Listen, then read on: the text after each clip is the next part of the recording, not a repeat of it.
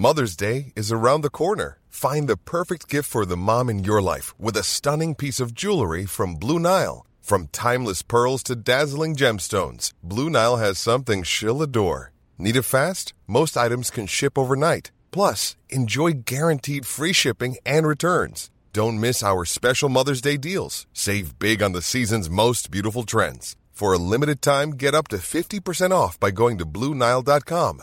That's Bluenile.com. Hey there, it's Michelle Norris. I'm host of a podcast called Your Mama's Kitchen. When I travel, I'm usually looking for a way to find a taste of home when I'm not at home. And one of the things I love to do when I am at home is entertain. And Airbnb allows me to do that. When I was in California recently, I rented a house that had a great kitchen. And when we were sitting around the table, we're all thinking, we're in someone else's house. Someone could be in all of our homes as well. If you have a home, but you're not always at home, you have an Airbnb. Your home might be worth more than you think. Find out how much at airbnb.com/slash host.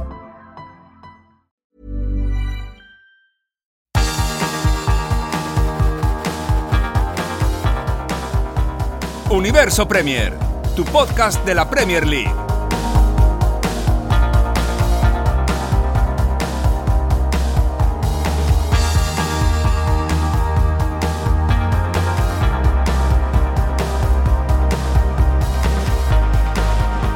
Tal? Bienvenidos a Universo Premier Masterclass. Reciban un cordial saludo de Álvaro Romeo. A mi lado tengo a José Cueto para analizar lo que ha sido el Fulham 0 Chelsea 1. Un partido que ha ganado el Chelsea, que se coloca ahora un poquito mejor en la clasificación, en un partido que pintaba a empate hasta que Mason Mount en el minuto 78 ha anotado el único tanto del encuentro. Como digo, el Chelsea ahora mismo es octavo, después de 18 partidos tiene 29 puntos y el Fulham sufre una derrota que le apianza, digamos que en la poco honrosa decimoctava plaza. El Fulham tiene 12 puntos, está a 4 del Borley ahora mismo, el decimoséptimo en la clasificación. El partido ha venido marcado irremediablemente por la expulsión por roja directa de Anthony Robinson, el carrilero izquierdo del Fulham en el minuto 44 de partido por una entrada con los pies por delante a César Apilicueta. No ha habido un contacto muy claro, pero sí que es verdad que la acción era peligrosa y el colegiado no ha tenido ninguna duda a la hora de mostrarle cartulina roja al jugador eh, del Fulham en este derby del oeste de Londres. Eh, no sé si lo sabrán, pero se lo cuento porque a veces eh, nosotros, José Cueto, Leo, eh, Manuel, yo mismo, llevamos tanto tiempo en Inglaterra que se nos olvidan contar algunas cosas muy interesantes porque llevamos mucho tiempo aquí y ya no nos parecen relevantes ni nos llaman la atención. Es un poco lo que se suele llamar el síndrome del corresponsal.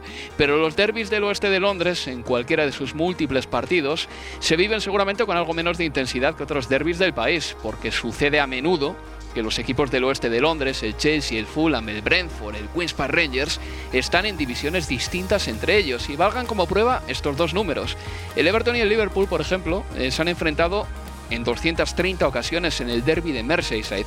El Chelsea y el Fulham solo se han enfrentado 76 veces con el partido de hoy. Y lo que sucede en estos casos es que encima el club grande no reconoce al club más pequeño como su gran rival. En el Chelsea nadie te dirá que el Fulham es el equipo al que más temen o al que más odian. Te dirán eso del Tottenham ahora mismo, porque Ahora mismo el Chelsea y el Tottenham tienen esa relación. En cambio, el Fulham sí que considera al Chelsea como su gran rival, pero es una, rivalidad que no tiene mucho color. El Fulham no le gana al Chelsea desde 2006, mmm, tiene un 4% de victorias ante los Blues en Premier League y ahora mismo es una rivalidad en el oeste de Londres que está claramente decantada en favor del equipo de Roman Abramovich. En fin, que el partido llegaba así, el Fulham ha perdido por 0 goles a 1, pero hay que decir también que el equipo de Scott Parker estaba en un buen momento cuando llegaba este partido después de cinco empates consecutivos en Premier League. El Chelsea, en cambio, llegaba en un mal momento a este encuentro. En Premier solo sumaba una victoria en sus últimos seis partidos y ganar era imperativo para el equipo de Frank Lampard, más José Cueto, cuando en el 44 de encuentro, pues el Chelsea se encontraba con ese premio, esa cartulina roja al jugador del Fulham, eh, Robinson, que dejaba a los Blues con la posibilidad de jugar toda la segunda parte con un hombre más. Y aún así el Chelsea ha sufrido, José. Eh, sí, justo te iba a comentar, eh, hola primero, eh, justo te iba a comentar que no estoy muy seguro que al final la expulsión obviamente tiene que haber contado, porque no es lo mismo defender con 11 que con 10, pero no es que la, la, expulsión haya cambiado ni mucho menos los derroteros del partido, al menos lo que se vio en la primera parte, ¿no? No se puede decir que sea un partido aburrido, que haya sido un partido aburrido, pero tampoco se puedo decir que ha sido un partido bonito. Fue un partido más bien feo, sin ninguna acción que se nos vaya a quedar en la retina, sin ningún gesto de calidad disfrutable, nada, em, nada que se pueda señalar.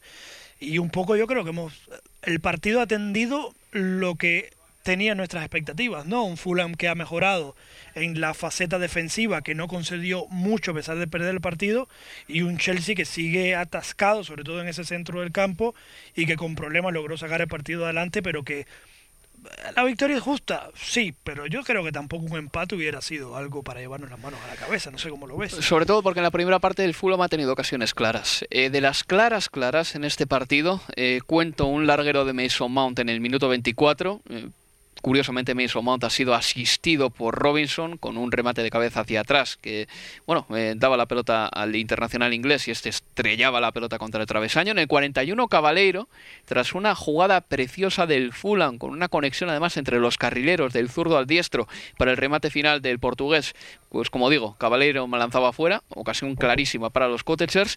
Y luego ya en la segunda mitad, Tammy Abraham ha tenido un remate de cabeza franco en el 65 que ha lanzado directamente a las manos del portero.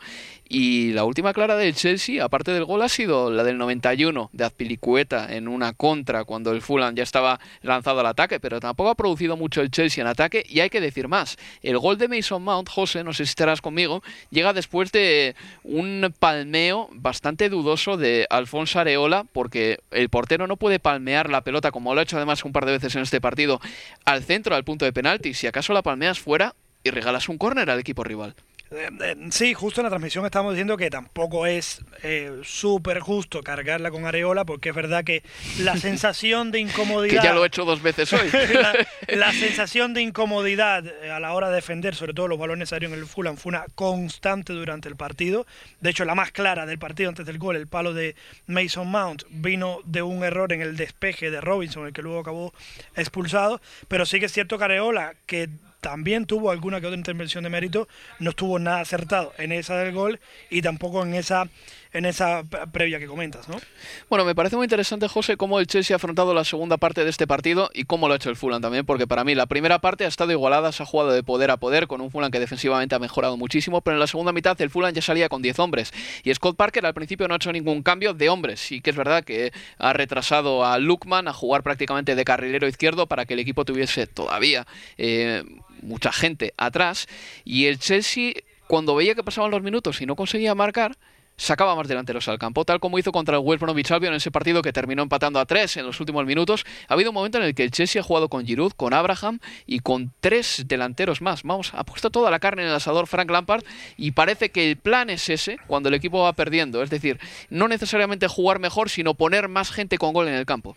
Pero yo no diría que que solo cuando el equipo va perdiendo. Yo creo que pronto en el partido Lampard asumió que la única manera en que podía hacer daño era precisamente colgando esos balones, que en la primera parte el protagonista, sobre todo de esas opciones de peligro a la hora de bajar los balones y ganar las disputas aéreas, era Giroud, asumió tanto que esa era la única forma, que fue una apuesta total en la segunda parte cuando ya salieron jugando contra 10 y que a medida que pasaban los minutos la apuesta se hacía aún más eh, reconocible por todos los delanteros que introdujo en el terreno de juego. A mí me parece, o sea, me parece que es un acto de sinceridad y de inteligencia apostar por lo que sabes que, que es lo que te va a funcionar, pero también me parece un acto un poco de, de admitir que ahora mismo no tienes muchos planes de ataque, que tu plan de ataque se reduce hmm. a buscar las segundas jugadas por el poderío que tienes en tu juego aéreo.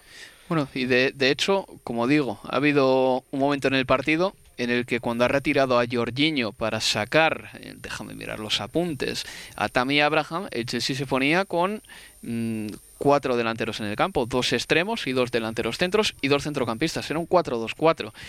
Una cosa que me ha sorprendido también, me llama la atención, que entre los cambios de Chelsea eh, no ha entrado Kai Havertz. Es un futbolista que no ha saltado al terreno de juego en el día de hoy. Eh, se supone que el fichaje más caro de esta temporada de Chelsea tenía que por lo menos estar entre, no te digo ya los titulares que también, pero por lo menos entre los jugadores que saldrían en la segunda parte para dar la vuelta a la situación. Sí, a la hora de analizarlo pasó una cosa curiosa y hasta graciosa, que estaba tratando un poco como defender a Havertz diciendo que tampoco era un partido que se le echara de menos especialmente porque no, o sea, no, no estaba por su zona la resolución del partido y tú justo apuntabas que precisamente esa es la mala noticia para Havertz, ¿no? Que un jugador que ha costado eso, un jugador que promete tanto con todo lo que hizo la temporada pasada en la liga alemana, que se, se esperaba como un soplo de aire, otro de los soplos de aire fresco de este Chelsea renovado, pues que ni siquiera se le eche de menos y que ni siquiera sorprenda que no termine saliendo del terreno de juego. De hecho, ni, siquiera le vi calentar.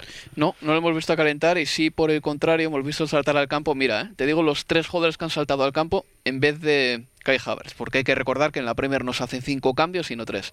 Han saltado al campo, primero, Tammy Abraham, y después Timo Werner y Callum Hudson-Odoi. Es decir, estos tres ahora mismo en la lista de prioridades de Fran Lampard están por delante de Kai Havertz. Sí, sobre todo teniendo en cuenta que probablemente de los en el Chelsea salvo Mason Mount no podemos decir que nadie brilló, pero si hubo dos jugadores que se especialmente se hizo notorio la, la cómo estaban despesos fueron precisamente los dos jugadores donde Kai Havertz puede tener más espacio, que es tanto Sijic por la derecha como Christian Pulisic por la izquierda.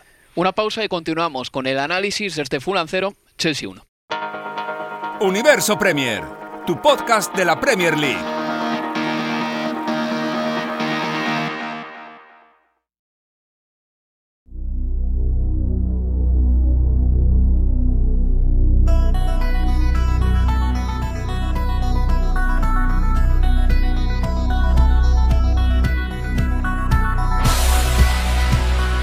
Seguimos en Universo Premier. Aquí continuamos en Universo Premier. Es turno para escuchar a los entrenadores eh, de este Fulham 0 Chelsea 1.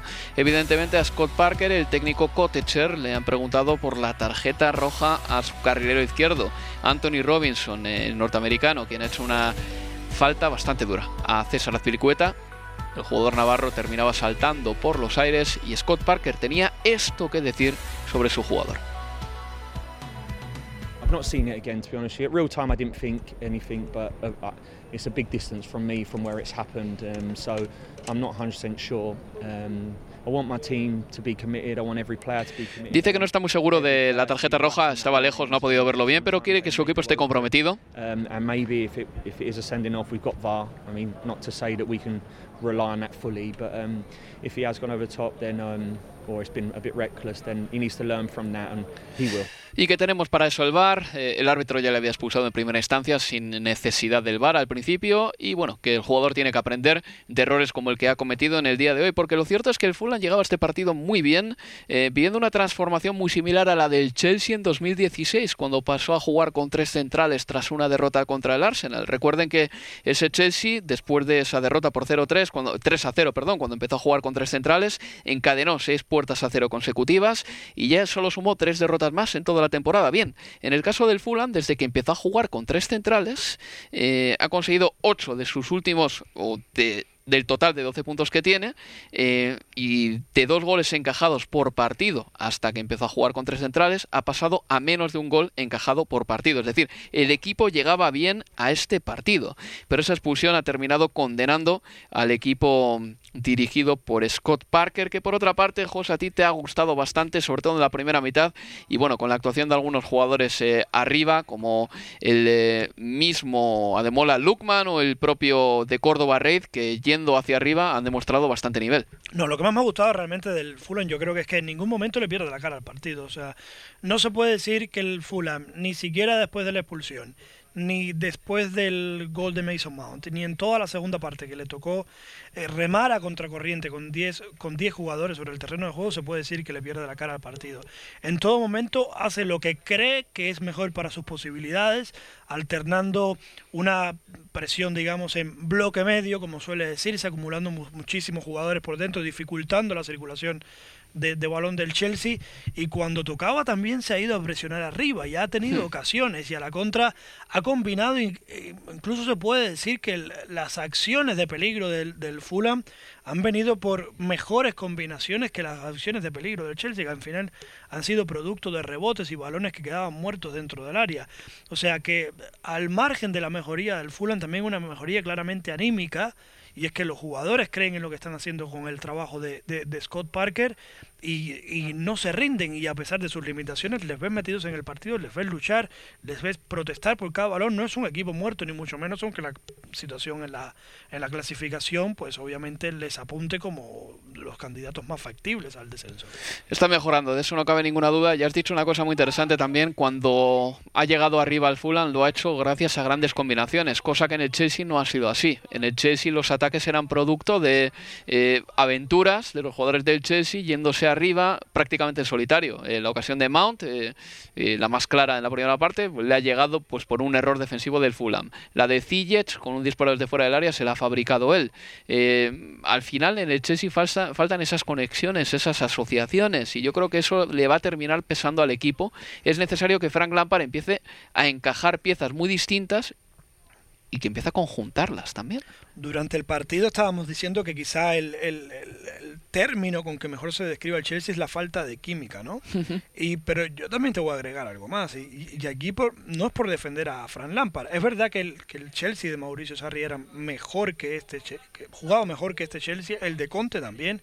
Pero ¿hace cuánto tiempo llevamos hablando de los problemas el efecto embudo que genera el Chelsea en el centro hmm. del campo. Quizá la diferencia antes simplemente era que Hazard, que tenía una calidad y probablemente estaba viviendo el mejor momento futbolístico de su carrera, era capaz de romper los partidos y luego el Chelsea se los encontraba más de cara. Pero este efecto embudo es un defecto que vamos viendo en el Chelsea, yo diría que al menos tres temporadas. Sí, desde Sarri aproximadamente, y de hecho el Sarri Ball, eh, o cuando se, alguien se refería, Sarribol se refería con cierta sorna, porque se refería a ese juego aburrido, lento, espeso, que el Chelsea no termina de quitarse de encima. Y no sé si es también por el tema de que sus centrocampistas no están dando la talla, son muy distintos. Kovacic, por ejemplo, es un jugador que por lo que sea no termina de generar fútbol. Jorginho juega muy atrás y Mason Mount es un maestro entre líneas, pero no generando fútbol. En fin, que Frank Lampard tiene también una explicación para el mal momento que están pasando algunos jugadores suyos, porque tenemos que recordar que Werner, Havertz, el propio Pulisic, eh, Ziyech no están pasando por su mejor momento, eso es evidente. Y Fran Lampard les echa un capote.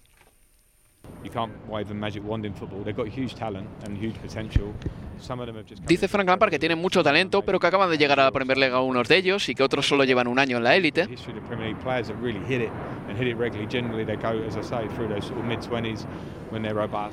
Y dice que normalmente los jugadores empiezan a dar su mejor nivel cuando tienen 25 o más años.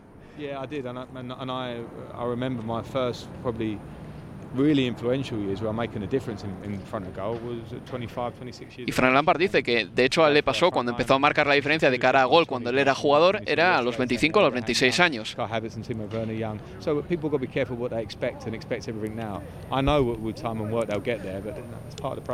Bueno, pues ese capote y esa tranquilidad que les da Frank Lampard a sus futbolistas. Me voy a centrar en algunos jugadores, por ejemplo, Timo Werner, hoy suplente. José, hemos hablado ya de Havertz, pero Werner, hoy en un par de acciones que ha tenido o se ha perfilado mal o ha controlado mal el balón o digamos que en algún contragolpe que son sus jugadas favoritas eh, tampoco ha definido bien ante el guardameta. ¿Es falta de confianza? Del alemán? A mí me da la sensación que es totalmente de falta de confianza. Yo no veo a ese em, jugador atrevido que solíamos ver a Alemania, ese constante martillo pilón que lo mismo jugaba delantero centro que aparecía por todo el frente de ataque. No se le ve con jerarquía en el ataque del Chelsea. Y producto de esa frustración, yo creo que probablemente también llegue la precipitación a la hora de, de pegarle el balón antes de perfilar el cuerpo de todo en ese mano a mano claro claro que tuvo casi al final al final del encuentro y justamente destacaba que ya lo que le quedaba al Chelsea prácticamente era tratar de que ya el, daño estaba hecho en cuanto a que no estaba no hizo buen partido pero lo que le quedaban algunos flecos sobre todo encontrar porque para mí el jugador realmente clave por la fortaleza que tiene en el ataque para este Chelsea, aunque los problemas sean otros, es la mejoría de Timo Werner. Yo creo que por, la mejoría de Timo Werner van a pasar muchas de las posibilidades del Chelsea por lo otro que te comentaba también. Al final me parece el hombre con más gol del equipo y ya sabemos la confianza que te da tener el gol y aceptar el gol con facilidad. Dirías que Timo Werner hoy no ha jugado de delantero centro, ¿no? Ha jugado un poco... más tirado a la izquierda, pero diría que ha jugado más de segundo delantero que que con libertad por todo el frente de ataque. Una especie de, en ese 4 4-2 que dibujó Lampard cuando metió a Tammy Abraham y a Timo Werner, diría que fueron un poco la, dupla del ataque. Es que te pregunto esto por con una intención clara, es decirte que esta temporada Timo Werner, si hoy ha jugado un poquito más tirado a la banda, no, a la izquierda, eh, y ha jugado esta temporada 13 partidos de 17 o tirado a la banda izquierda o partiendo desde la banda izquierda. El año pasado en el Leipzig jugaba casi todos los partidos por el centro. No sé si esa es también la explicación, que Timo Werner no es un jugador que cuando cae a la banda o cae al costado crea peligro de verdad, porque se le nota en alguna acción que no tiene ninguna hechura para, para actuar como extremo. No, y también lo otro que, puede pasar es que este tipo de jugadores, sobre todo en una temporada en la que están debutando, necesitan continuidad y necesitan que la confianza que tiene Lampard, que acaba de decir que tiene completamente confianza en que mejorarán y que encontrarán su mejor estado de forma y los goles y demás, pues esa confianza también tiene que verse reflejada en darle regularidad dentro del terreno de juego. Pues eh, esperemos que Timo Werner recupere su mejor forma. Ya lleva 10 partidos de Premier League sin marcar y el año pasado en Liga, en la Bundesliga, a estas alturas del campeonato lleva aproximadamente 20 goles. Pero bueno, son ligas distintas y hay que adaptarse también. José, muchas gracias. ¿eh? Hasta la próxima, Álvaro. Pues nada, le recordamos que el jueves volveremos con Universo Premier, este sí el largo, el de 39 minutos, y esperamos que disfruten de este Universo Premier Masterclass. Se despide de todos ustedes Álvaro Romeo. Adiós amigos, adiós.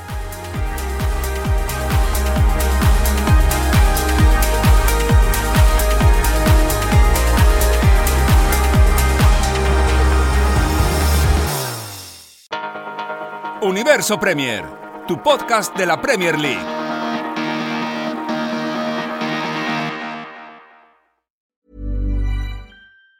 Planning for your next trip? Elevate your travel style with Quince. Quince has all the jet setting essentials you'll want for your next getaway, like European linen, premium luggage options, buttery soft Italian leather bags, and so much more. And it's all priced at 50 to 80% less than similar brands. Plus, Quince only works with factories that use safe and ethical manufacturing practices. Pack your bags with high-quality essentials you'll be wearing for vacations to come with Quince. Go to quince.com slash trip for free shipping and 365-day returns. Mom deserves the best, and there's no better place to shop for Mother's Day than Whole Foods Market. They're your destination for unbeatable savings, from premium gifts to show-stopping flowers and irresistible desserts. Start by saving 33% with Prime on all body care and candles. Then get a 15-stem bunch of tulips for just $9.99 each with Prime. Round out Mom's menu with festive rosé, irresistible berry chantilly cake, and more special treats. Come celebrate Mother's Day at Whole Foods Market.